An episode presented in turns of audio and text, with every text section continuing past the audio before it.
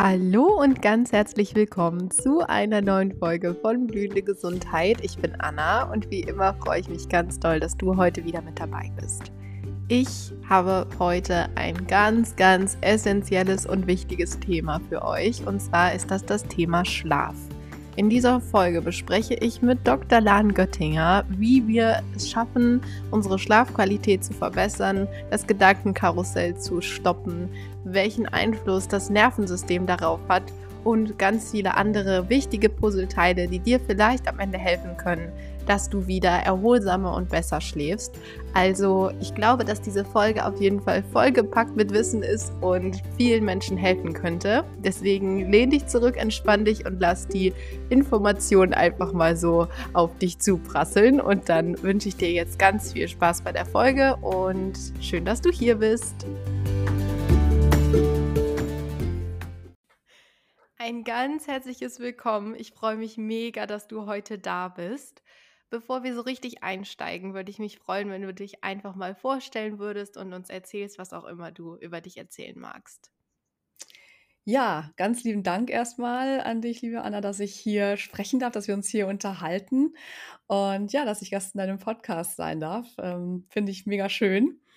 Und vor allem eben so ein Podcast mit so einem so schönen Namen und so einem wichtigen Thema. Ne? Blühende Gesundheit, das ähm, ja, geht in alle, alle äh, Ecken und das ist auch mein Anliegen. Ähm, mein Podcast heißt ja gern gesund, geht mhm. ja auch ein bisschen so in die Richtung. Ja, total. Und ähm, mir ist es einfach ein riesiges Anliegen, Anliegen, dass Menschen für sich mehr so ja, in die Gesundheit kommen können, für sich losgehen können, eigenverantwortlich und selbstwirksam vor allem auch ähm, für sich ja, Maßnahmen ergreifen können, ja, um sich einfach besser zu fühlen, um eine Energie zu haben, um eben auch Krankheiten zu überwinden oder erst gar nicht krank zu werden. Ähm, genau, und das auf den allen verschiedensten Ebenen. Und von Haus aus, ich eben bin ich ähm, Allgemeinärztin, also Fachärztin für Allgemeinmedizin und habe da gemerkt bei meinem Weg in der Praxis, im Krankenhaus, hm, dass da einfach ganz viel Luft nach oben ist, sage ich mal, und ganz viel Parallellauf laufen sollte und laufen darf, was wir so als Erste so bisher nicht bedienen oder bedienen können. Und deswegen ähm, bin ich dann den Weg gegangen, ja, zur Health-Mentorin zu werden. Was heißt das? Mhm. Ähm, also ich begleite im Prinzip Menschen dabei, dass alles darüber hinaus, was ganzheitliche Gesundheit betrifft, da eben eine Hilfestellung zu geben. Sei das jetzt über Input, über Wissen oder auch wirklich ganz, ähm, ja, im Eins zu Eins miteinander arbeiten. Also da ist das Spektrum ganz groß. Und ähm, eben da Menschen zu unterstützen und mein ja, mein Leitsatz ist so ein bisschen Gesundheit mit Leichtigkeit leben und jeden Tag gern und gesund auf dieser Welt sein. Genau, und dafür bin ich hier. Total schön. Ich finde das auch ganz toll, was du für eine Arbeit machst. Und deinen Podcast kann ich auch an dieser Stelle erstmal ganz, ganz herzlich empfehlen. Das finde ich nämlich so cool. Du gehst da auch so viele wichtige und tolle Sachen ein. Also ähm, den werde ich auf jeden Fall auch verlinken, dass ähm, wenn die Sehr Zuhörerinnen gern. und Zuhörer danach noch eine Folge sich gerne anhören wollen, direkt rüber hüpfen können zu dir. Wir sprechen heute über das Thema Schlaf, ein so, so wichtiges und ich glaube, dass das auch für mich in meiner Geschichte so hilfreich war, mir das anzuschauen und zu gucken, wie ich das verbessern kann, wie ich besser schlafen kann und um da einfach in Regenerationen zu kommen und ein bisschen besser morgens aufzuwachen. Und im ersten Teil dieser Folge würde ich gerne mit dir so ein bisschen über die Basics sprechen und über die Auswirkungen des Schlafes. Ähm, fangen wir erstmal an mit der Frage, wie viel Schlaf brauchen wir eigentlich überhaupt ähm, so ungefähr für unseren Körper? Hm, das ist mal eine gute Frage und das ist wahrscheinlich auch eine der ersten Fragen, die man sich so stellt bei Schlaf. Und das ist natürlich schon was, was sehr individuell ist. Das hängt sehr stark vom Lebensalter ab, hm, vom Lebensstil und auch so ein bisschen von der Genetik. Man kann aber schon so gewisse von bis Zeiten sagen, die für die meisten Menschen eben zutreffen. Und wenn man von Alter spricht, da weiß ja jeder, dass so ein Neugeborenes sehr viel Schlaf braucht. Ne? Also so Säuglinge schlafen 14 bis 17 Stunden am Tag. Das ist enorm. Das ist auch ganz normal. Und je älter Kinder dann werden, Kleinkinder so sind es meistens 11 bis 14 Stunden. Bei Schulkindern wird es dann noch weniger. Und bei Jugendlichen geht es dann schon so Richtung 8 bis 10 Stunden.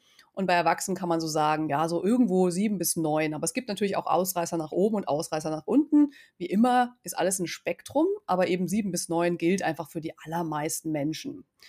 Genau, das ist so eine ganz grobe Zeit. Und ich meine, wichtiger ist die Zeit, da sprechen wir natürlich auch gleich drüber, ist ja vor mhm. allem die, die Qualität des Schlafes. Ja, Total. Ähm, da würde ich direkt mit einer Frage auch anknüpfen. Warum ist diese Qualität eigentlich überhaupt so wichtig? Warum braucht der Körper Schlaf und was passiert da eigentlich? Also das ist ja auch, ähm, irgendwie ist Schlafen ja auch sowas total irgendwie, wenn man so denkt, man liegt einfach die ganze Zeit nur rum und macht nichts, aber eigentlich passiert ja viel, viel mehr, was wir gar nicht mitbekommen. Und äh, das fände ich mal sehr spannend zu wissen, was da eigentlich so abgeht im Körper. Ja, das ist in der Tat sehr spannend und es wird, wird und wurde, vor allem wurde, aber wird immer noch zum Teil unterschätzt, was Schlaf für uns eigentlich alles tut, außer dass wir halt müde sind, uns irgendwie müde fühlen und uns ausruhen wollen. Das ist schon das, was wir physisch einfach spüren schon. Ja, wir sind müde, wir brauchen Erholung. Das ist natürlich genau das, was Schlaf macht. Nur eben geht das noch viel weiter darüber hinaus. Und da ist es eben so, dass man da wirklich den Schlaf nicht unterschätzen darf. Denn jetzt einfach nur von dem sich erholt fühlen oder Erholung brauchen, ähm, passiert so, so wahnsinnig viel mehr. Also Regeneration ist natürlich ein ganz großes Thema. Regeneration aber auf allen Ebenen, bis hin auf die zelluläre Ebene. Mhm. Und da ist es so, dass es schon unterschiedlich ist, auch wie, hm, in welcher Schlafphase wir sind, was da genau passiert. Dazu möchte ich mal ganz grob nur kurz überreißen, wie eben so Schlafphasen, wie, das, wie so ein Schlafzyklus abläuft. Hm, das ist so, dass wir in, im Laufe einer Nacht oder im Laufe eines Schlafes durch verschiedene Schlafphasen gehen. Das sind einfach unterschiedlich tiefe Stadien des Schlafes und das wird ganz grob unterscheidet eben in Non-REM und in REM, also REM. Rapid Eye Movement. Hat man vielleicht schon mal gehört. Dieser REM-Schlaf ist ja der Traumschlaf und der Non-REM ist der nicht so typische Traumschlaf. Es gibt manchmal schon das, dass man auch träumt, aber Haupttraumschlaf ist der REM-Schlaf. Der Non-REM-Schlaf, da fasst man so ein bisschen diese Stadien zusammen, wo man auch einschläft, wo man so ein bisschen tiefer in Schlaf sinkt und die Tiefschlafphase. Und das alles ähm, ja, wechselt sich so alle 90 Minuten ab, von Non-REM zu REM. Man wacht zwischendurch vielleicht auch mal so leicht auf man wacht häufig, also man, es ist normal aufzuwachen, so ein bisschen zumindest, aber es ist auch dann wieder so, dass man wieder einschläft. Und der Tiefschlaf hat besonders viele Funktionen und der REM-Schlaf hat besonders viele Funktionen, wie man jetzt mittlerweile auch weiß. Die Tiefschlafphase ist vor allem dafür verantwortlich, diese tiefe Regeneration in uns ähm, zu generieren, also wirklich ähm, Aufräumprozesse zu starten, Reparaturprozesse zu starten. Unser Immunsystem wird da auf Vordermann gebracht. Also es ist wirklich wie so ein, wie wenn man sich ein Gebäude so vorstellt, wo überall so kleine Macken irgendwie über den Tag hinweg entstehen oder irgendwie liegt hier ein bisschen Müll rum und da ist ein bisschen was, ein Wasserhahndefekt. Da geht dann einmal nachts eben die Reparatur- und Aufräumkolonne durch und macht da wieder alles schön. Und auch wirklich unsere, mm, unser Gehirn wird geputzt während dieser Zeit. Also da gehen so bestimmte, ähm, ja, so kleine Öffnungen auf und sie sorgen dafür, dass da eben alles, was da an Müll quasi oder an Abfallstoffen sich gebildet hat, dass das auch wieder abtransportiert werden kann. Also es sind wirklich wahnsinnig tolle Mechanismen, die da stattfinden. Und das ist im Tiefschlaf. Im Tiefschlaf wird auch nach Wachstumshormone ausgeschüttet. Also gerade eben bei Jugendlichen, bei Kindern, da ist vor allem Wachstumshormonschub dann da im Schlaf. Deswegen brauchen sie auch so viel Schlaf, klar. Ähm, und eben auch Zellerneuerung, Immunsystem habe ich schon gesagt. Also all diese Geschichten, dafür ist der Tiefschlaf so wichtig. Und im REM-Schlaf, der REM-Schlaf wurde oft auch so ein bisschen stiefmütterlich zum Teil betrachtet, weil man dachte, ah, da träumt man nur, das ist irgendwie manchmal auch ja unangenehm, wenn man irgendwie keine schönen Träume hat oder mhm. ja Albträume hat. Ja, dass viele Menschen also was heißt viele Menschen, ich kenne einige Menschen, die möchten nicht gerne träumen, einfach weil sie mit Träumen keine gute Erfahrung gemacht haben. Das ist auch ein ganz tolles, spannendes Thema. Kann man nochmal ein andermal drüber reden, ja. das wird jetzt den Podcast sprengen. Nur hat sich gezeigt tatsächlich, dass die Traumphase, die REM-Phase für Emotionsverarbeitung wichtig ist, für auch soziale mh, hm, Fähigkeiten tatsächlich. Auch die Ausbildung von sozialen Fähigkeiten findet dort statt und dann auch Gedächtnisbildung, ähm, Kurzzeitgedächtnis, Langzeitgedächtnis, ähm, Lernen. Ja, da verankern sich dann, verankert sich dann Gelerntes im Hirn. Das genau. findet wiederum mehr in der REM-Phase statt. Also ja, super spannend, so wie viele wichtige Dinge, die für uns dann wirklich da sind. Das heißt, mh, hm, was ich am Anfang gesagt habe, dieses underrate, dieses, ähm, ja, nach dem Motto, schlafen kann ich, wenn ich tot bin. Ne? dieses, ja. Äh, oder ja, äh, ich muss jetzt arbeiten, ich habe nur Zeit für vier Stunden Schlaf. Das ist mhm. schade, weil dann ja. berauben wir uns wirklich solcher vieler Mechanismen, die für uns einfach so wahnsinnig wichtig sind. Total. Und was ich so spannend finde, ist, dass es so viel weiter über den Körper hinausgeht. Also was du gesagt hast, ne?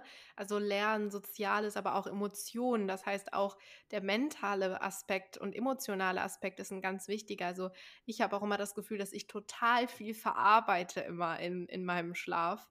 Und ähm, ja. das ist halt so interessant, dass der Körper wirklich auch da wieder, dieser ganzheitliche Aspekt, der sich in, durch jedes Thema gefühlt, was ich in diesem Podcast beleuchte, durchzieht, dass da einfach wirklich so viel mehr stattfindet, als einfach, ich ruhe mich ein bisschen aus. Sondern da geht wirklich, wenn es natürlich, wenn die Qualität gut ist, ne, da kommen wir jetzt gleich ähm, später drüber, ähm, sprechen noch, dass das eben wirklich ein, ein Riesenaspekt auf ganz viele verschiedene Themen haben kann. Ähm, ich würde gern auch jetzt nochmal, bevor wir zu sprechen kommen, was jetzt so die Schlafqualität ausmacht und wie man die verbessert, dass ich erstmal erkenne, wie gut ich überhaupt schlafe. Also was sind so Aspekte, wo ich erkennen kann, ich habe eine gute Schlafqualität? Mhm. Ja, das ist eine gute Frage, weil genau, also schlafe ich eigentlich gut? Also das erste ist natürlich schon dieses bisschen checken, wache ich erholt auf. Das ist schon mal so, ne? Also dieses, man so ganz überflüssig denkt, habe ich gut geschlafen? Oder wenn dich jemand fragt, na, wie hast du geschlafen? Dann gehst du so kurz in dich, spürst so rein, ja, wie fühle ich mich eigentlich? Bin ich jetzt irgendwie erholt aufgewacht? Das ist schon mal so ein ganz, ganz wichtiger Aspekt. Habe ich, äh, bin ich erholt und bin ich auch tagsüber weitgehend erholt. Aber woran man guten Schlaf erkennt, ist auch, dass es nicht zu einer irgendwie bleiernen Tagesmüdigkeit kommt, zu einer Fatigue zum Beispiel oder auch zu ähm, Tagesmüdigkeit, die ja, die einen so handlungsunfähig macht. Ja. Wenn ich, also ich habe zum Beispiel schon ganz, ganz viel, dass ich dann gerne einen Mittagsschlaf mache und mich danach besser fühle. Mm, aber das würde ich zum Beispiel jetzt noch nicht zu einer schweren Tagesmüdigkeit zählen. Ja, das ist wirklich, wenn du dann zu nichts mehr in der Lage bist und auch ein kurzer Nap eigentlich da gar nichts bringt, sondern du das Gefühl hast, okay, ich müsste mich jetzt eigentlich zwei, drei Stunden hinlegen, um den Tag weiter zu überleben. Dann stimmt irgendwas mit der Schlafqualität nicht. Mm, dann natürlich schon auch, ja, wie ist die Stimmung? Ja, das kennt ja jeder, wer nicht gut geschlafen hat, der fühlt sich einfach mies, der ist gereizt. Ja. Ähm, da ist man dünnhäutig und ja, labil, vulnerabel. Und wenn das mal ist, ist das ja auch nicht weiter schlimm. Man hat immer mal ne, einen schlechten Tag oder eine schlechte Nacht. Aber es kommt immer wirklich da auch hier drauf an, wie oft ist das? Ist das was, was sich in einem wiederholendes Muster ist? Ist das auch was, was ich in meinem Leben, in meiner Lebensqualität und in meiner Funktionalität, wenn man das so sagen will, hm, sozial oder auch im Job oder im eben zwischenmenschlichen beeinträchtigt. Und dann ist auch der Punkt zu sagen, okay, das ist doch eine wesentliche Schlafeinschränkung, wo man auf jeden Fall ähm, drauf achten muss. Dann solche Dinge wie, schlafe ich gut ein? Also wie lange brauche ich zum Einschlafen? Ja, liege ich drei Stunden wach? Oder kann ich, sagen wir mal so, innerhalb von 20 Minuten, 30 Minuten vielleicht, selig in den Schlaf finden? Das ist dann auch ein guter Schlaf, ja, wenn ich gut einschlafen kann. Und auch wenn ich gut durchschlafen kann. Also wie oft wache ich auf? Wie lange bin ich dann wach? Ich habe ja vorhin gesagt, aufwachen ist auch ganz normal. Ne? Also, dass man immer wieder wach wird. Ich habe ich hab so eine Smartwatch, da kann ich immer mhm. ähm, auch den Schlaf tracken. Das mache ich nicht immer, weil meistens möchte ich das nicht nachts am Handgelenk haben. Aber ab und zu gucke ich mal rein und ähm, schaue mir das so an. Und dann sehe ich doch so, ah ja, okay, da hatte ich so und so viele Tiefschlafphasen, da hatte ich REM-Schlafphasen. Und ach ja, doch, ich war irgendwie vier, fünf Mal wach. Aber halt nur ganz kurz. Und das, ans meiste erinnere ich mich dann gar nicht mehr. Wenn die Wachphasen so lang sind, dass ich mich daran erinnere, dass ich aufstehe, dass ich rumtigere in der Wohnung, nicht mehr einschlafen kann, dann schlafe ich auch nicht gut. Ne? Also eben diese Wachphasen, wenn die lang sind, wenn die mich ja belasten, dann ist es eben auch ein Zeichen davon, dass ich eben nicht so gut schlafe. Und wenn diese Wachphasen nur kurz sind, das ist in Ordnung. Und ähm, dann kommen noch andere Dinge dazu, wie ähm, ja, schlafe ich regelmäßig? Also kann ich, habe ich ein gutes Schlafmuster? Kann ich da, ähm, ja, habe ich so einen Rhythmus, einen guten Schlafrhythmus, den ich so beibehalten kann? Das mhm. ist, ist aber auch so ein bisschen Henne-Ei-mäßig natürlich. Also meistens macht ein guter Schlafrhythmus auch einen guten Schlaf. Ja. Und, und, ein guter Schlaf macht einen guter Schla guten Schlafrhythmus. Ähm, da können wir nachher noch mal kurz darauf eingehen, wenn wir darüber sprechen, wie man eben besser schlafen kann. Ähm, genau, und dann gibt es aber natürlich noch Störer wie äh, Dinge wie Schnarchen oder so. Ne? Wenn ich viel schnarche, Ja. dann ist es oft schwierig, gut zu schlafen. Oder wenn ich ein Restless Legs Syndrom habe, also wenn ich Bein, unruhige Beine habe, was ähm, ja unterschiedlichste Ursachen haben kann, oft auch medikamentös bedingt sein kann zum Beispiel, dann ähm, kann ich nicht schlafen. Aber das merke ich dann meistens auch. Ne? Also wenn ich unruhig bin, nachts einfach wach liege, dann schlafe ich nicht gut. Und umgekehrt, du hast ja gefragt, woran erkenne ich guten Schlaf? Das eben vor allem an den Kriterien. Ja, wie fühle ich mich? Bin ich gut drauf und bin ich tagsüber leistungsfähig? Ja, okay, mega. Also das ist auch wieder so wahnsinnig komplex und da ähm, kann man ganz viele verschiedene Dinge sich anschauen, aber ich glaube, dass du da jetzt echt ein sehr, sehr gutes und verständliches Bild gezeichnet hast. Danke dafür. Ähm, du hast es jetzt e- eben schon gesagt, äh, Schlafqualität verbessern. Lass uns da direkt jetzt äh, rübergehen. Ich glaube, das ist nämlich das Interessanteste für die meisten. Ähm, also, was sind erstmal so Dinge, die ich konkret tun kann, um meine Schlafqualität zu verbessern? Und da können wir gerne Stück für Stück auf weitere verschiedene Aspekte eingehen. Fangen gerne erstmal an und ich frage dann nochmal nach, wenn es noch irgendwas gibt, was ich noch gerne klären würde. Ja. Genau, also das ist auf da kann man weit ausholen, denn es gibt einfach super viele Dinge, die man machen kann und das ist auch super cool, weil, ähm, dann gibt es nicht nur diese eine Sache. Einerseits möchte man gerne diese eine Sache haben, aber Ja. für manche ist es auch nur diese eine Sache, ne? Also, da und deswegen ist so der erste Schritt erst mal hinzugucken, ähm, wo ist jetzt so mein Hauptproblem beim Schlafen? Ist es vor allem eben das Einschlafen? Ist es das Durchschlafen? Ist es irgendwie dass ich unregelmäßig schlafe. Also wo ist so der Hauptknackpunkt bei mir jetzt so, was meinen Schlaf betrifft? Sind es vielleicht eben auch schlechte Träume? Ist es vielleicht, dass ich nachts aufwache und grüble? Ne? Das sind so die verschiedenen Dinge zu identifizieren im ersten Schritt. Was ist so mein Hauptknackpunkt? Wenn ich nicht so sicher bin, was, es, was der ist, dann ist es vielleicht mal ganz gut, so ein bisschen ein Schlaftagebuch zu führen, mal aufzuschreiben am Morgen, wie habe ich geschlafen, wann bin ich, wann bin ich ins Bett gegangen, wann bin ich aufgewacht. Das kann man mal so für ein, zwei Wochen machen, einfach um eine Idee zu bekommen, ähm, ja, wie es ist. Weil manchmal hat man auch so ein bisschen subjektiv, wenn man gestresst ist zum Beispiel, oft subjektiv so einen Eindruck, boah, ich habe überhaupt nicht gut geschlafen. Man hat oft aber lange geschlafen, aber halt dann irgendwie unruhig. Deswegen, da gehören eben verschiedene Dinge dazu. Mhm. Also einmal erstmal checken, was ist eigentlich, wo ist das Hauptproblem und wo sind die Hauptknackpunkte. Und dann gibt es natürlich Dinge, die man da ganz gezielt machen kann. Ich zähle jetzt einfach mal so, ja, so ein ganz großes, großes Spektrum ja. mal auf. Also man kann zum Beispiel mal ganz einfach auch anfangen, erstmal zu gucken, sich im Schlafzimmer mal umzuschauen und zu schauen, bin ich eigentlich gerne hier? ja, mhm. ist, es ein, ist es ein Ort, an dem ich mich wirklich wohlfühle, an dem ich mich geborgen fühle? An dem ich mich sicher fühle.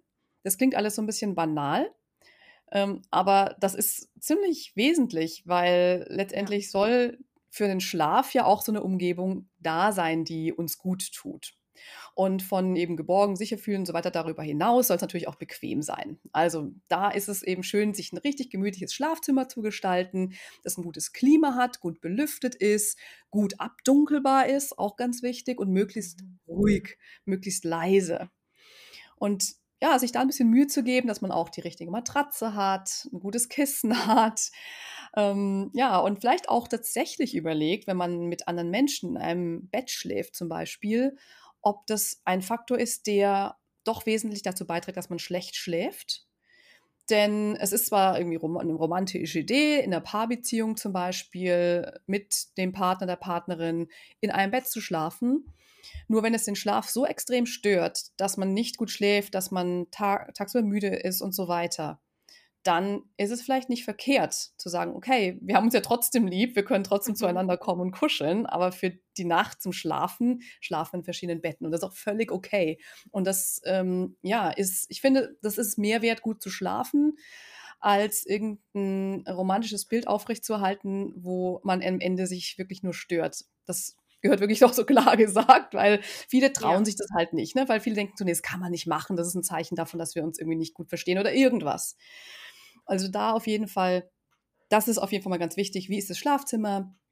Wie ist, es, wie ist die Umgebung? Ähm, ja, wie fühle ich mich dort?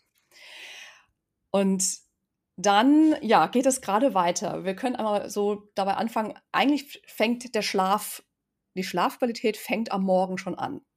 Also beim Aufstehen fängt es schon an, wie wir den, ja, die Stimmung setzen für den Abend. Und zwar ist es was ganz Banales eigentlich und was ganz mh, hm, Physiologisches, denn wir stellen unsere innere Master Clock, unsere innere Uhr, indem wir Helligkeit, uns Helligkeit aussetzen am Morgen. Und das würde ich als ganz, ganz großen Typ wirklich mhm. jeden Menschen sagen, wenn du aufstehst, schau, dass du gleich so hell wie möglich, aus, ohne dich wirklich zu blenden, ohne dein Augenlicht zu stellen, Augenlicht zu schaden, nach draußen zu gehen am besten. Klar, im deutschen Winter kann das schwierig sein, aber da kann zum Beispiel so eine Tageslichtlampe helfen. Also setze dich hell im Licht aus für fünf bis zehn Minuten und schau, dass du dann im Laufe des Morgens so oft es geht einfach rauskommst. Also wenn es jetzt beim Aufstehen vielleicht nicht geht, und die Sonne dann im Winter zum Beispiel erst um 10 Uhr wirklich da ist, dass man dann einfach in der ersten Pause einmal rausgeht und in den Himmel guckt und wirklich die Helligkeit aufnimmt. Also je früher, desto besser und je länger, desto besser. Das hat die Folge, dass wir, wir haben spezielle, ich mache mal einen kurzen kleinen nerdigen Ausflug, wir haben kleine äh, Rezeptoren in unseren, auf unserer Netzhaut. Ähm, wir haben da Sehnerven, aber wir haben noch so Ganglienzellen und die haben ganz bestimmte hm, einen Stoff, äh, Melanopsin heißt der, und der kommuniziert mit unserer Master Clock. Und die sitzt da so in der Mitte vom Schädel, so da, wo sich die Sehnerven kreuzen. Deswegen heißt der Suprachiasmaticus. Das Chiasma ist diese Kreuzung. Sehr nerdig jetzt. Also gleich wird es wieder spannender. Aber ja, so heißt der. Ne? Man kann sich auch einfach nur SCN merken. Und dieser mhm. äh, Nukleus ist eben der Sitz dieser Master Clock. Und der wird maßgeblich von Licht von eben diesen Melanoxin-rezeptorenhaltigen Ganglienzellen angesprochen. Und darüber funktioniert die Kommunikation der Melatoninbildung. Und Melatonin ist unser Schlafhormon. Wow. Also, das heißt, diese Masterclock, wenn wir Licht abkriegen, sagt die Masterclock zu der Zirbeldrüse, die das Melatonin produziert, stopp. Da ist es jetzt hell, wir brauchen kein Melatonin mehr. Und mhm. ähm, dann ist da ganz klar, dass jetzt Tag ist, dass wir jetzt aufwachen. Warum ist es so wichtig für den Schlaf? Das ist dafür einfach wichtig, dass wir unser Masterclock, unserer Masterclock eben diesen Rhythmus vorgeben, um abends wieder müde zu werden. Also das sind einfach diese, dieser Rhythmus, der witzigerweise 25 Stunden ist, äh, von der Masterclock nicht 24, ähm, dass der eben klar gesetzt wird. Also wir stellen damit quasi, wie wenn man jetzt eine Uhr neu stellt, wenn die einmal stehen geblieben ist, wir stellen quasi so einen Nullpunkt ein und das machen wir einmal direkt am Morgen. Deswegen ist das eine der wichtigsten, sage ich mal, und einfachsten Methoden, um erstmal schon mal abends dem Körper überhaupt eine Chance zu geben, in diesen Schlafmodus zu kommen.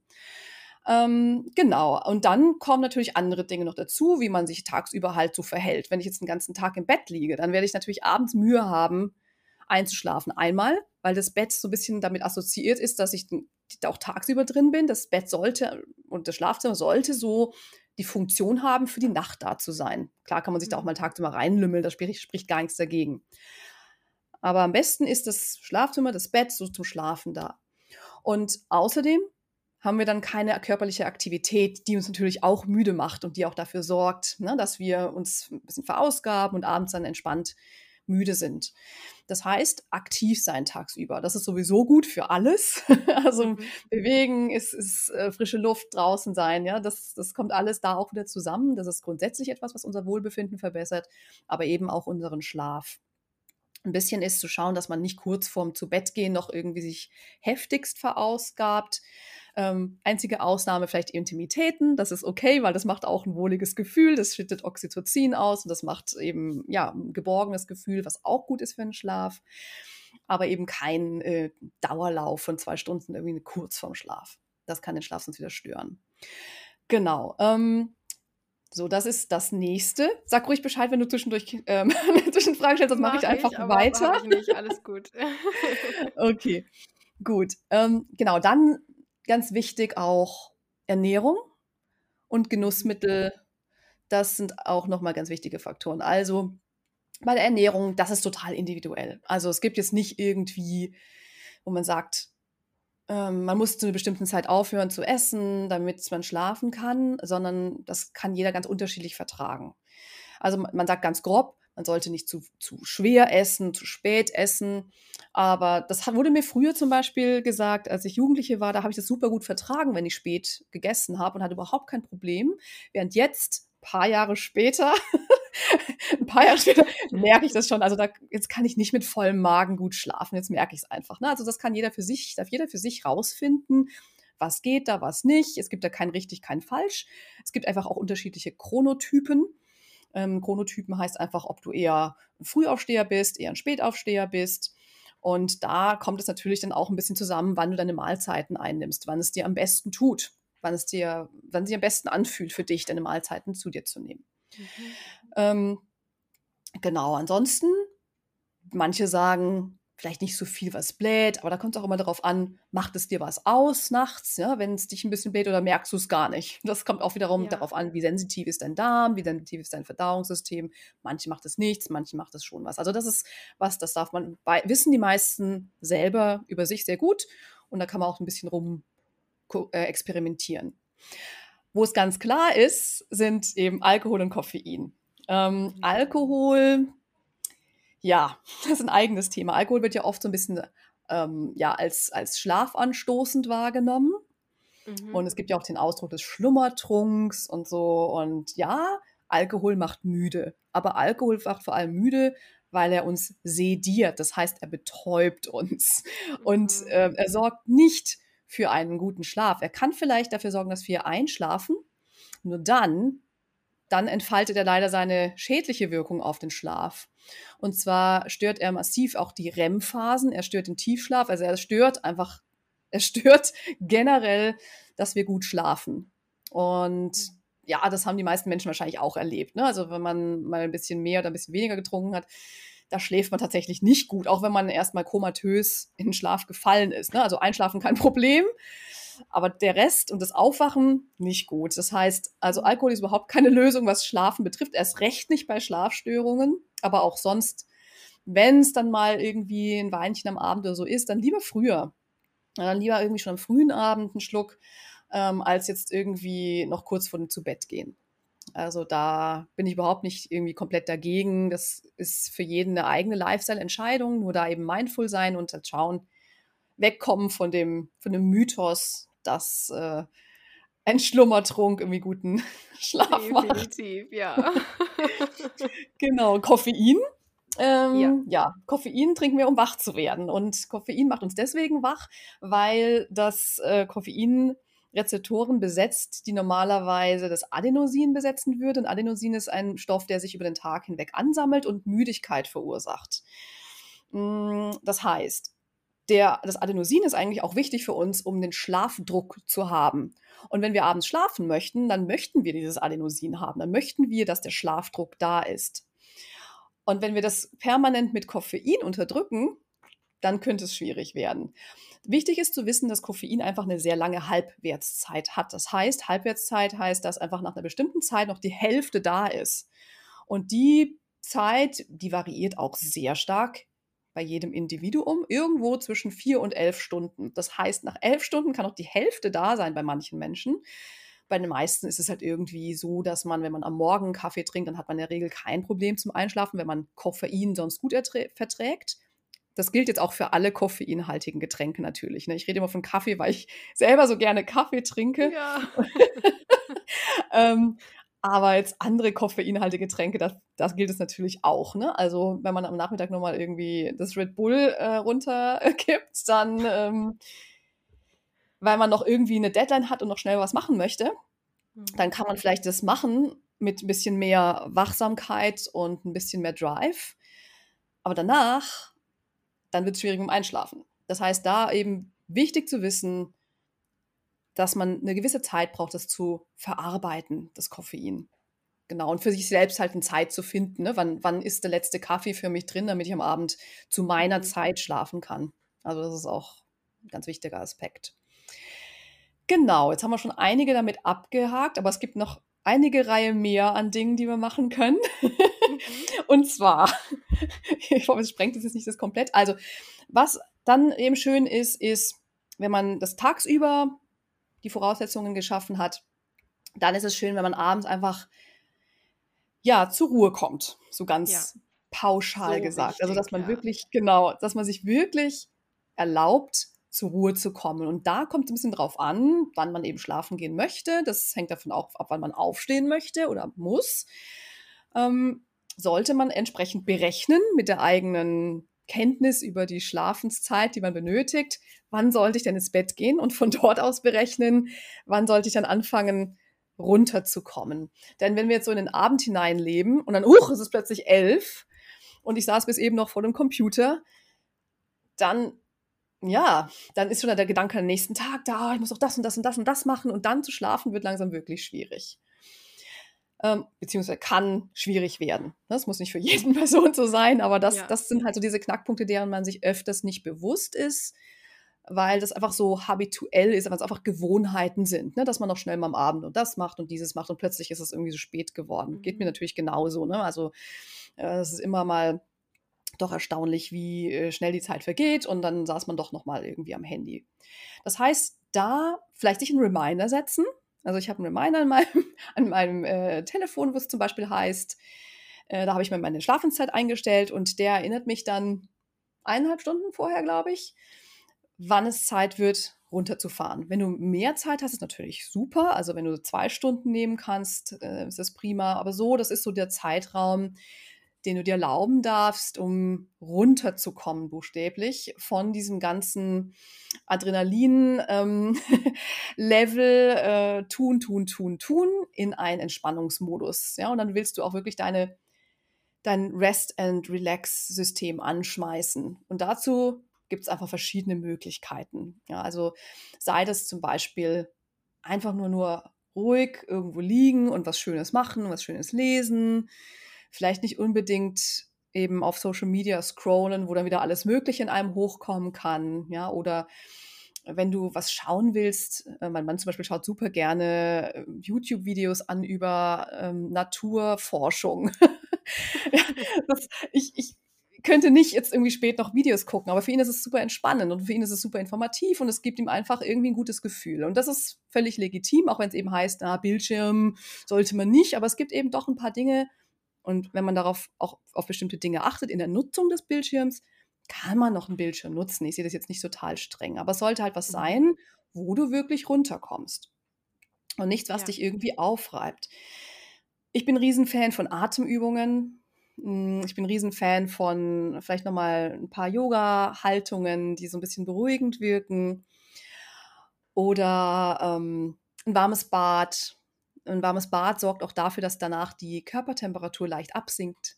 Und eine Körpertemperatur, die leicht absinkt, fördert auch unseren Schlaf. Also wenn wir zu aufgeheizt sind, können wir auch Mühe haben, einzuschlafen. Das ist nur so als kleine Seitenbemerkung für Frauen öfters mal ein Problem. Gerade, was heißt ein Problem? Es kann eine Herausforderung sein im Zyklus. Ne? Also in Zyklusphasen sind wir manchmal wärmer, manchmal kühler. Und in den Mhm. wärmeren Phasen kann es manchmal schwieriger sein, einzuschlafen. Oder auch ganz klassisches Beispiel, die Wechseljahre, die Perimenopause, wo es eben zu Hitzewallungen kommen kann. Auch das stört natürlich den Schlaf ganz gewaltig. Aber ganz grundsätzlich ist es eben, wenn wir zu aufgeheizt sind, dann ähm, unsere Körper, Körperkerntemperatur zu hoch ist, dann dürfen die auch ein bisschen senken, um ein bisschen Schlaf zu finden. Und da hilft ein warmes Bad oder eine warme Dusche oder auch ein warmer Tee. Das kann manchmal, fühlt sich zwar so an, als ob man sich aufwärmt, aber das Gefühl, dass man sich aufwärmt, kommt dadurch, dass dann ja alles durchblutet wird und dann machen auch die äh, Gefäße ein bisschen weiter. Das heißt, man gibt dann mehr Wärme ab und damit sinkt dann die Körperkerntemperatur. Insofern, deswegen wird man überhaupt kühler nach einem warmen Bad. Das klingt vielleicht so ein bisschen paradox, aber das ist die Erklärung dahinter. Ja. Genau. Ja, und dann ist es auch immer ganz schön, wenn man ein kleines Ritual vielleicht hat. Ne? Also, wenn man sich eine kleine Abendroutine zusammenstellt, Ja. die vielleicht aus ein bisschen Journaling besteht, wo man noch mal ein paar Sachen reflektiert aus dem Tag. Vielleicht ja ein paar Dinge aufschreibt, für die man dankbar ist an dem Tag, um einfach auch schon mal so mit einem schönen Gefühl in den Abend zu starten. Vielleicht hat man seinen Lieblingstee, vielleicht ist es sogar ein Tee mit ein bisschen Lavendel oder irgendwas, was so ein bisschen schlafanstoßend wirkt. Auch wenn das natürlich sehr, sehr niedrige Dosen sind, aber das macht einfach schon was mit uns. Ne? Wenn ich weiß, ich trinke meinen guten Abendtee, dann macht es mit uns was und ähm, bringt uns so einfach in den Modus. Das ist jetzt mein guten Abendtee zum Ja, Beispiel. genau, richtig schön. Ähm, ich würde Genau. kurz dazwischen grätschen noch, nämlich noch Sehr, sehr eine gerne. Frage. Ähm, du hast nämlich gesagt, dass, ähm, du da ein bisschen in den Ruhemodus gerne kommst abends, dass das Mhm. total empfehlenswert ist. Das ist natürlich äh, vegetatives Nervensystem ist super wichtig in diesem Fall. Magst du Ja. kurz 'n kleinen Exkurs machen zum Thema Nervensystem, dass das eben also, warum ein dysreguliertes Nervensystem auch unseren Schlaf beeinflusst? Mhm. Ja, super gerne. Das ist auch so ein Thema, das ich so wichtig finde und auch so spannend finde. Ähm, vor allem, weil wir da mehr Einfluss auch drauf haben, als wir vielleicht denken. Ähm, genau, unser Nervensystem, es geht ja hier vor allem um das autonome Nervensystem, das vegetative Nervensystem, das durch diese 2 verschiedenen Pole so 'n bisschen gekennzeichnet ist oder eben durch diese 2 s Anteile, einmal dem sogenannten sympathischen Nervensystem, das ist dieses Aktivierungsnervensystem und dann das parasympathische Nervensystem, das Rest and Relax, also das Ruhe und Entspannungssystem. Eben im Ersteren ist es so, das brauchen wir, um aktiv zu sein, ja? Das, ähm, ist überhaupt nichts Schlimmes, dass wir aktiv sind, sondern das ist was sehr, sehr Gutes. Oft wird jetzt ja so gesagt: „Ah, und sympathisches Nervensystem, Adrenalin, Stress, das ist irgendwie nicht gut.“ Nein, das ist gut. Das hat eben alles es ist alles hat 'n Spektrum und alles hat eben seine Bedeutung. Problematisch wird es halt, wenn, du hast es schon gesagt, Dysregulation da ist. Das heißt, wenn dieses aktivierte Nervensystem mit Adrenalinausschüttung, mit schnellem Herzschlag, schneller Atmung, ähm, Aktivation wenn das dauerhaft, sage ich mal, am Feuern ist und das Entspannen also, das Entspannungsnervensystem gar keine Chance hat, irgendwie da, ja, anzuspringen, dann dann haben wir 'n Problem, weil, Mhm. äh, wir in eben diesem Stress und Dauermodus ja, da weil das einfach 'n schädlicher Zustand ist für uns. Warum ist das 'n schädlicher Zustand? Das ist einfach 'n Zustand, in dem Entzündungsmediatoren, also Entzündungsbotenstoffe ausgeschüttet werden. Das ist 'n Zustand, in dem wir halt ständig auf ja, auf schnell, schnell, schnell sind und das kann unser Körper einfach auf lange Sicht nicht händeln. Das heißt, wir brauchen immer diese Gegenpole, immer dieses Hin und Her, hin und her, Mhm. ähm, damit wir eben auch uns reparieren können, dass in dem, ähm, Rest and Relax Modus die Mechanismen greifen, die für unsere Regeneration eben wichtig sind. Und da ist eben auch ein ganz wichtiges Stichwort das Cortisol. Ähm, der Cortisolspiegel eben bei Dauerstress ist halt dann dauerhaft erhöht und, ähm, das ist halt eben auch 'n ganz wichtiger Gegenspieler zu Melatonin. Also, Cortisol, ähm, wird Morgen vor allem ausgeschüttet, wenn wir aufwachen und das ist unser Wach Hallo-Wach-Hormon. Mhm. Und wenn wir uns jetzt vorstellen, wir haben die ganze Zeit zu viel Cortison Cortisol im Blut, dann ist es natürlich auch schwierig, dass wir wirklich so runterkommen. Ja, und das ist eben nur ein Aspekt von Cortisol, aber da ist einfach dieser ja, dieser gesamte ähm, dieser gesamte Aspekt, dass wir in Richtung Aktivierung dysreguliert sind, einfach schädlich für uns. Und deswegen ist es so wichtig, dass wir aktiv dieses parasympathische Nervensystem Mhm. anspringen lassen. Und das können wir.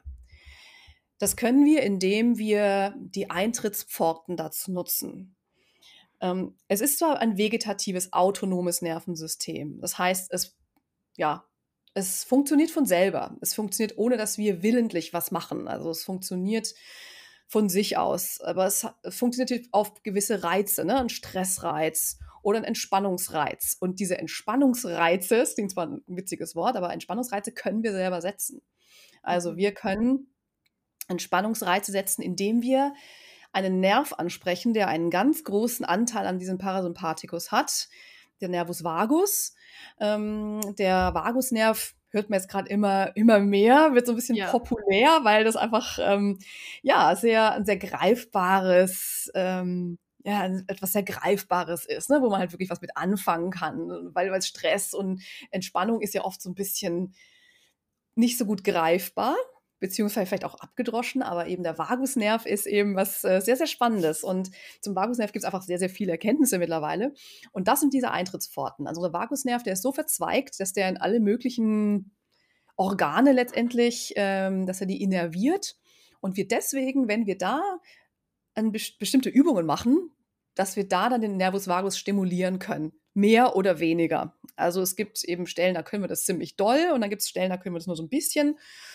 Und was macht man dabei, wenn man den Nervus vagus stimuliert? Die Idee dahinter ist eben, dass durch eben eine Stimulation des Nervus vagus, eine richtige Stimulation, sagen wir mal so, des Nervus vagus, dass diese Entspannungsreaktion letztendlich verstärkt wird oder anspringen kann, ne? dass sich dann der Puls verlangsamt, die Atmung verlangsamt.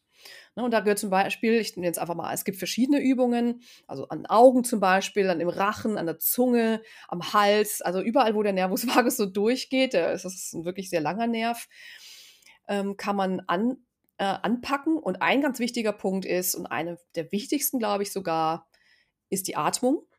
Ja, da kommen wir wieder zurück zur Atemübung, weil das Zwerchfell durch die Zwerchfellbewegung auch diesen Nervus vagus eben mit stimuliert. Und ähm, deswegen ist eine tiefe Atmung eben so beruhigend, weil wir dadurch auch den Nervus vagus stimulieren. Und einfach, weil es sich auch super anfühlt, wenn man mal tief durchatmet. Ne? Aber eben da ist äh, ganz viel Nervus vagus auch mit dabei. Und ja, das ist ein ganz, ganz wichtiger Aspekt super, im parasympathischen Nervensystem. Danke dir. Genau. Ähm, ich ich finde noch eine Sache, die ich jetzt kurz noch mit reinwerfe und wenn du dann noch irgendwas hast, kannst du es gerne ähm, auch noch hinzufügen. Aber eine Sache, die, glaube ich, viele, viele Leute kennen, ist dieses nervige Gedankenkarussell. Hm. Ähm, und ich glaube, dass das wirklich auch sehr viele Menschen vom Schlafen abhält. Also dieses, dass dann auf einmal, sobald man liegt, ganz viele Gedanken kommen, ganz viele To-Dos, viele Dinge, über die man dann vielleicht nochmal über den Tag nachdenkt, weil man da vorher irgendwie keine Zeit so hatte und dann irgendwie erscheint ja dann auch alles viel, viel schlimmer, als es am Morgen plötzlich ist. Ähm, hättest du da ein paar Tipps, um dieses Gedankenkarussell zu stoppen oder vielleicht sogar auszuschalten? ähm, das ist, glaube ich, nochmal ganz wichtig. Ja, ja, das ist auch irgendwie eine super wichtige Frage. Und du hast schon gesagt, das ist, ähm, wer kennt es nicht? Also ich glaube fast eher eben, ne, viele kennen es und ich glaube fast eher, wer kennt es nicht? Ich kann mir gar nicht vorstellen, dass niemand irgendwie jemals ein Gedankenkarussell ja, hatte oder halt ich auch. grübelnd. Manche neigen mehr dazu, manche weniger. Ne? Also das ist einfach, manche müssen auch persönlichkeitsabhängig. Mm, und zum gewissen Grad kann es aber manchmal auch eben gewohnheitsbedingt sein und ähm, natürlich lebenssituationsabhängig. Also wenn wir natürlich in einer Phase sind, in der einfach gerade viel los ist, wo uns vieles beschäftigt, hm, da ist es letztendlich ja auch, sag ich mal, normal, dass wir uns mit vielen Sachen beschäftigen und dass die uns auch etwas überfordern. Und ich glaube, einmal ganz wichtig ist, das Gedankenkarussell erstmal als solches wahrnehmen zu dürfen und auch sein lassen zu dürfen, weil wenn wir uns anfangen, Vorwürfe zu machen darüber, was wir denken, dann ist das einfach auch Stress pur. Ne? Dann machen wir uns irgendwie einen Stress wegen des Stresses, wegen der Gedanken. Und dann ja, wird es einfach schwieriger, das loslassen zu können. Deswegen mhm.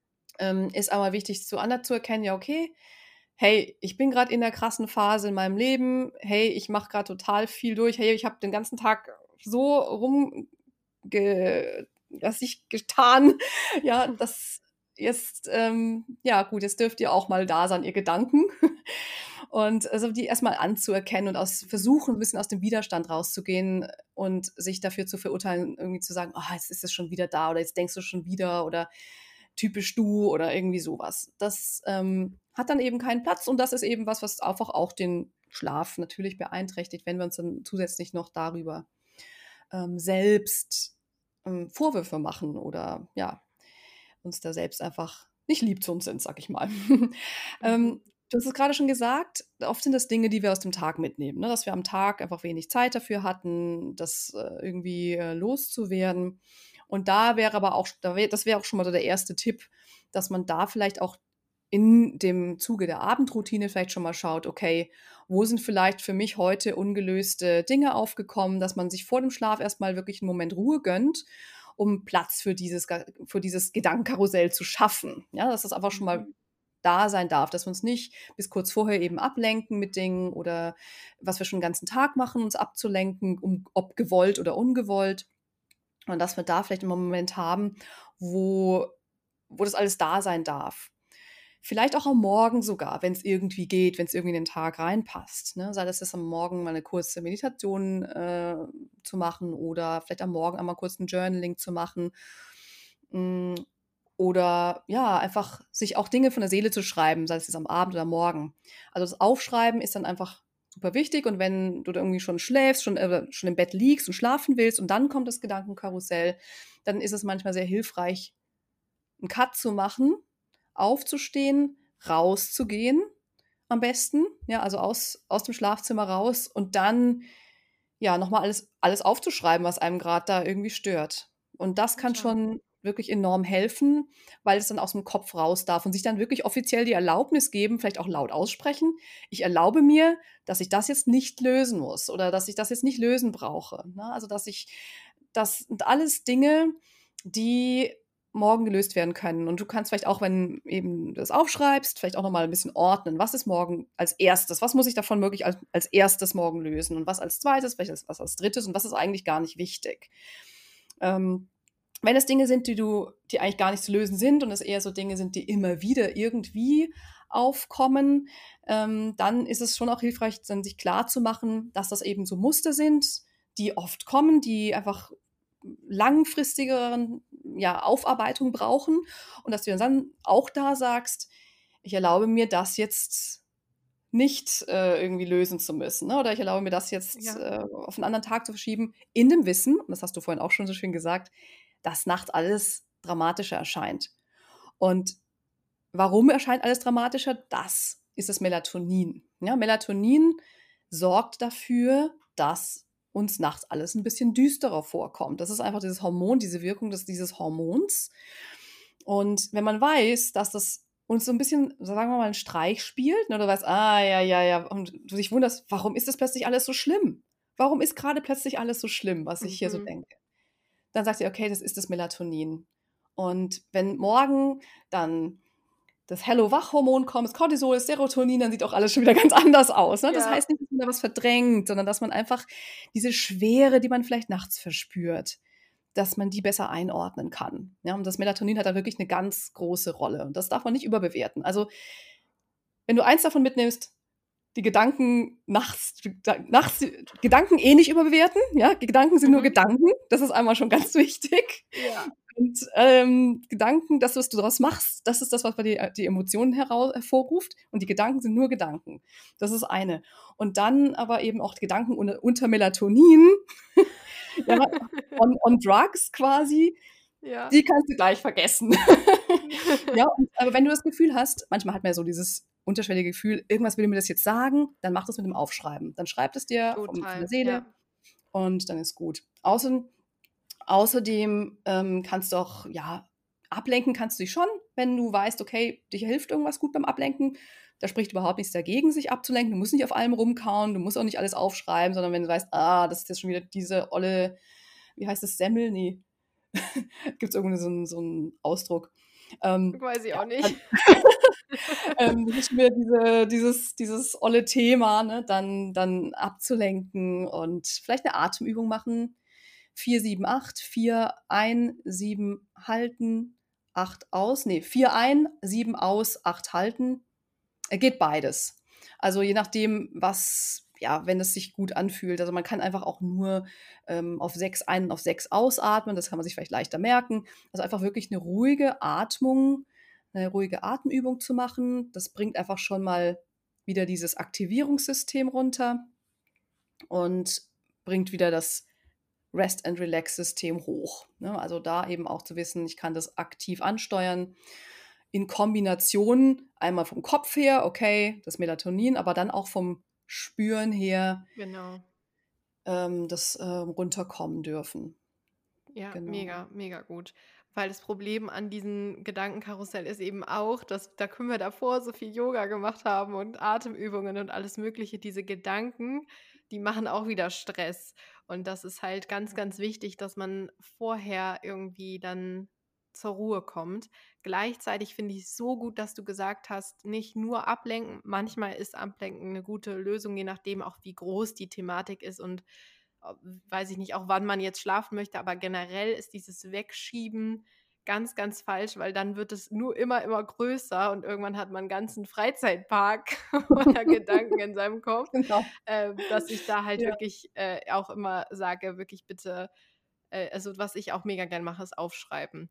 Und ja. wenn man das dann übersichtlich auf so einem Blatt Papier oder in seinem Journal hat, dann denkt man so, ja gut, so viel ist es jetzt auch nicht und wenn, dann dann habe ich morgen Zeit dazu. Das muss ich ich kann jetzt daran nichts ändern. Das akzeptiere ich jetzt und darum kümmere ich mich morgen. Jetzt kümmere ich mich um mich und und schlafe. Also, ich glaube, das Genau. ist wirklich, ähm, super wichtig und total schön. Ja, Genau. ja, ist auch noch mal 'n schöner Satz. Jetzt kü jetzt kümmere ich mich um mich und darum Ja. kümmere ich mich dann morgen. Ja. Ja, total schön.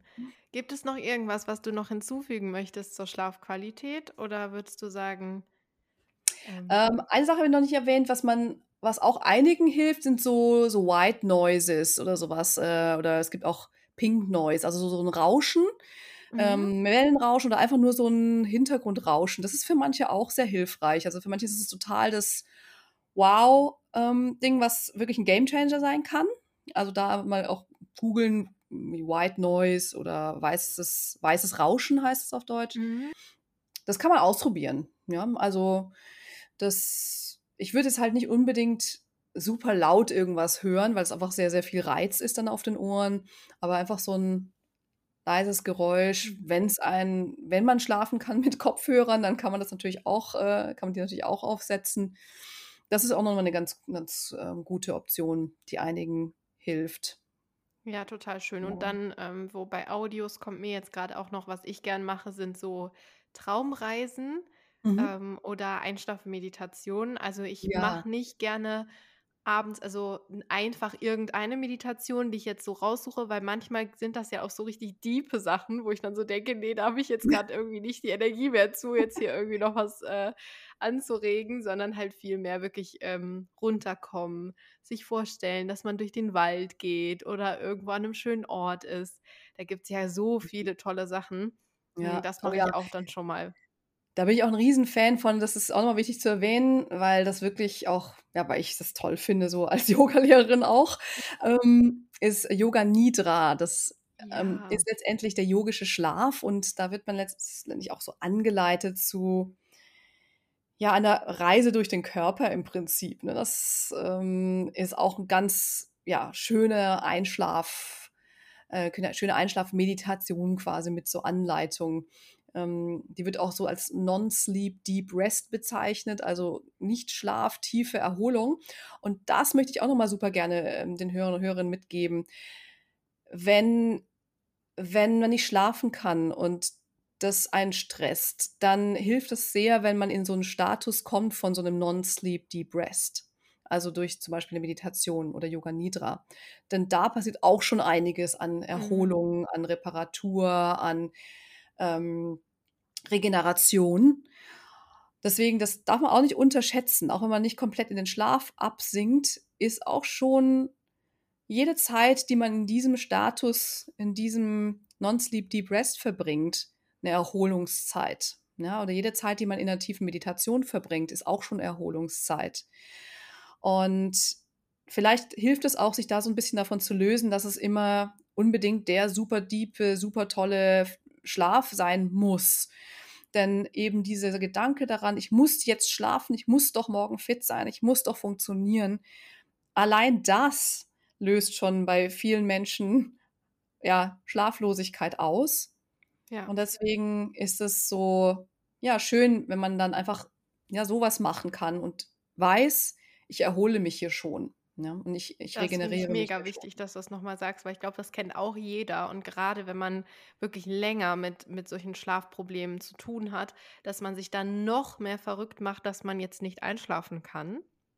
Ja. Und dann irgendwie das einen wieder stresst und man dann erst recht nicht schlafen kann. Und dann fängt man noch an auszurechnen, wenn man sogar 'n Wecker gestellt hat: „Wie viele Stunden habe ich noch?“ und so. Also, Genau. das ist total blöd.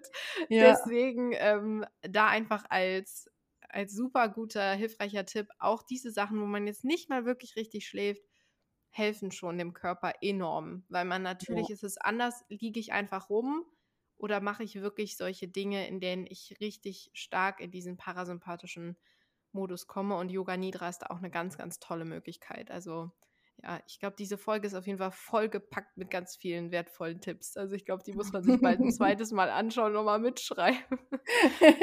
Das freut mich. Ein Tipp an dieser Stelle ist mir nämlich grad auch noch gekommen.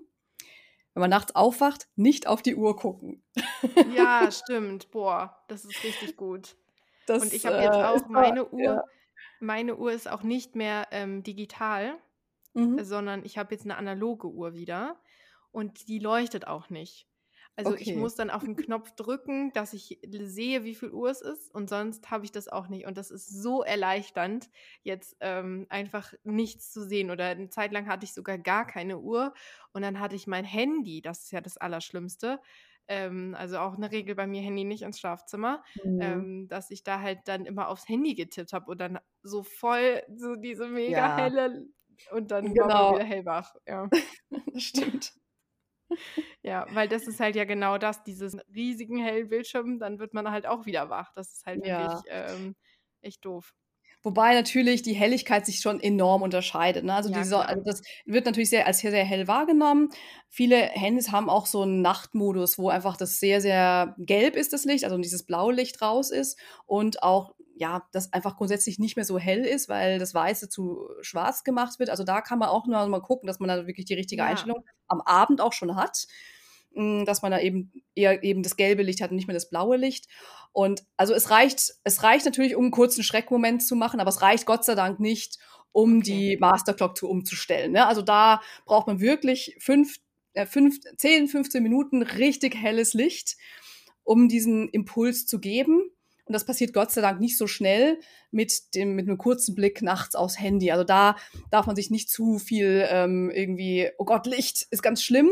Aber man würde natürlich so gut es geht Licht in der Nacht vermeiden, ganz ja. klar, ne? um diesen, einfach diesen Effekt ähm, möglichst gering zu halten. Oder wenn man aufs Klo geht, dass man irgendwie nur so ein kleines Nachtlicht unten hat weil diese Ganglienzellen auch vor allem von Licht von oben reagieren und von unten, ah, das macht wow. nicht so viel aus, ne, weil die einfach so verteilt sind auch im, im Auge, damit die das Licht von oben einfangen können. Das heißt, so ein Klolicht unten dran oder so, das ist, sollte passen, äh, damit man nicht stolpert oder man geht im Dunkeln Ja, das wollen wir auch nicht. oh Gott. ja, genau. mega. Aber ich würde sagen, ähm, wir können diese Folge jetzt beenden, oder? Bist du, hättest du noch irgendwas, was du gerne teilen würdest? Ich glaube, ich habe sehr, sehr viel gesagt. Insofern finde ich auch, können wir gerne abschließen. Es gibt natürlich noch viel, viel, viel mehr, was man besprechen kann. Klar, das, das ist ein Riesenthema. Da kann man eine, wahrscheinlich eine zehnteilige Folge machen. Total, ähm, ja. Aber genau, wichtig war einfach so die Basics oder halt, ja, so ein paar wirklich mh, hm, wirksame Hacks, weiterzugeben, die jeder, jede für sich mal so ein bisschen ausprobieren kann, um zu gucken, ändert das vielleicht was. Und am Ende sind es wirklich diese vielen kleinen Dinge, die zusammenkommen. Und vielleicht ist es manchmal dieses eine, was man so vor allem im Kopf hat, aber meistens sind es viele Puzzleteile, die dann eine Verbesserung am Ende herbeiführen können. Genau. Und dieses Prinzip ist ja sowieso, wenn man seine Gesundheit verbessern möchte, immer ein ganz, ganz gutes. Immer wieder kleine Puzzleteile dazu, bis man dann irgendwann ein wunderschönes Puzzle hat. Ähm, ich genau. danke dir ganz, ganz herzlich. Ich habe mich mega gefreut, dich kennenzulernen und ich ähm, finde beeindruckend, wie toll und souverän und flüssig du dieses Interview hier gerade heute mit mir geführt hast. Also danke fürs Teilen deiner ganzen wertvollen Wissens. Teile, die du uns heute gegeben hast. Super, super gern. Ich habe mich auch sehr gefreut und ich danke dir für dein Wirken, dass du diesen Podcast ins Leben gerufen hast und so vielen Menschen dabei hilfst, dass sie, ja, dass sie ihre Gesundheit aufblühen lassen können. Ganz, ganz lieben Dank. Dafür. danke dir, so ein schönes Ende. Und auch an alle Zuhörerinnen und Zuhörer, danke, dass ihr heute wieder mit dabei wart. Und ich freue mich auch, wenn ihr es beim nächsten Mal wieder tut. Bis zum nächsten Mal. Alles, alles Liebe. Tschüss.